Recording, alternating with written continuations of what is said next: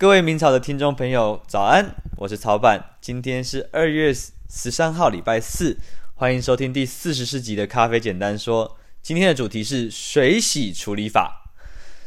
水洗它是一个在日晒法问世之后，人类第二种发明的处理方法。对，呃，早期的人们在研发处理法的时候啊，它其实最主要的目的，并不是为了设计味道，其实。当时人们在设计处理法的时候，大部分是一种比较像是不得不然的决定啦。而且，其实每个产地的气候是决定当地的处理法的一个非常关键的原因。所以，你可以说早期的处理法它比较像是一种老天注定的做法。那我们今天聊的这个水洗呢，它其实就是一种因为气候不得不被改良出来的做法。水洗法的发明呢、它跟殖民时代有很大的渊源。在呃哥伦布揭开大航海时代之后，美洲、非洲跟欧洲之间，它其实开始进行了非常多、非常庞大数量跟种类的交换。那当然，除了民族的交融以外啊，欧洲人还把很多他们自己喜欢或想要的农作物种在他们殖民地的土地上面。像是他们开始在南美洲种植了很多葡萄，要拿来酿酒，所以红酒里面称会把美洲产地的酒，他们广义会称之为新世界。虽然欧洲人把葡萄跟咖啡引进了，呃，引进了美洲，但是因为风土条件的不同，导致了这些经营农场的老板必须去面对气候条件的不同。去改良那些以前使用的加工方法。那水洗法，它就是在一个这样子的历史背景中所产生出来的一种做法。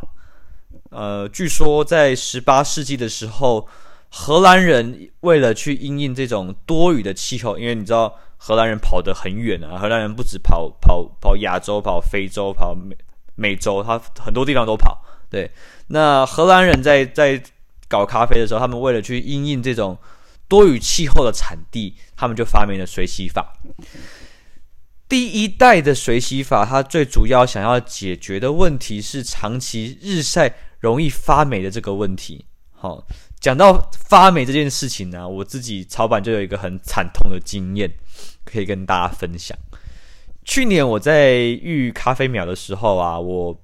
播了很多咖啡樱桃的种子拿去育苗嘛。那种子拿去育苗之后，就会剩下很多那个去完果皮的果咖啡果皮。那我就想到啊，就是之前我有喝过巴拿马那边的，他们把果皮拿来做果皮茶。对，所以我就想说，可以拿来试试看，说不定之后如果真的成功的话，我可以分享给明朝的客人。所以我就把那些原本要丢掉的果皮全部都收集起来，然后我把它在一个平台上晒干，但。就是因为宜兰多雨，好死不死，我晒果皮的那个头几天，就是都遇到下雨。那不管是日晒法，或者是像我这种想要晒果皮，它其实它制作的前期的几天是绝对绝对不能下雨的，因为刚开始的果实，它我们有提过嘛，它的含水量超过它它的重量的一半，所以当你今天如果不能快速的呃收干水分的时候，你就一定会面临到发霉的问题的。所以那个时候就非常没有悬念的，我的果皮茶全部发霉，就全部报销了。所以我当时只好把整批都丢掉，所以我就少了一年份的咖咖啡果皮茶可以请大家喝。OK，啊，那故事我们说回来，水洗。美洲咖啡的产季大概都是在一整年的下半年，那每个国家会有有早，有些地方会比较晚。那大大概大部分的产季都会在八月之后。可是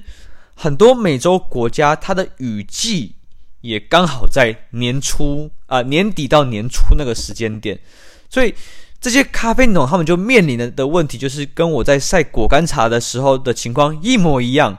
而且你要知道哦，这种发霉这种东西呀、啊，你一颗咖啡果实长霉之后，那种瞬间群聚感染的爆发力是无比惊人的。对你，你又不能像是传染病那样子，你给咖啡果实戴口罩，因为不太可能嘛。对，那呃没有那么好的事情，所以水洗咖啡它最要先解决，它先先要解决的东西是绝对不可以让果皮发霉。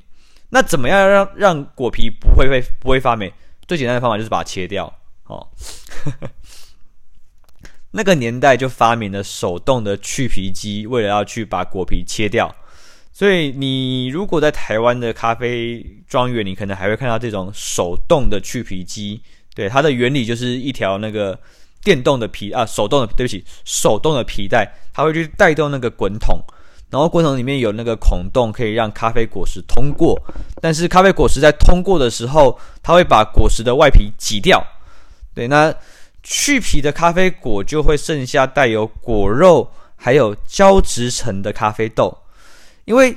胶质层这个东西它没有办法被去皮机刮掉，所以他们就想了一招，就是他们把这些黏黏稠稠的果皮果子全部丢进一个大水池里面，因为这种状态的豆子就是这种黏黏稠稠的豆子，它其实很容易长细菌，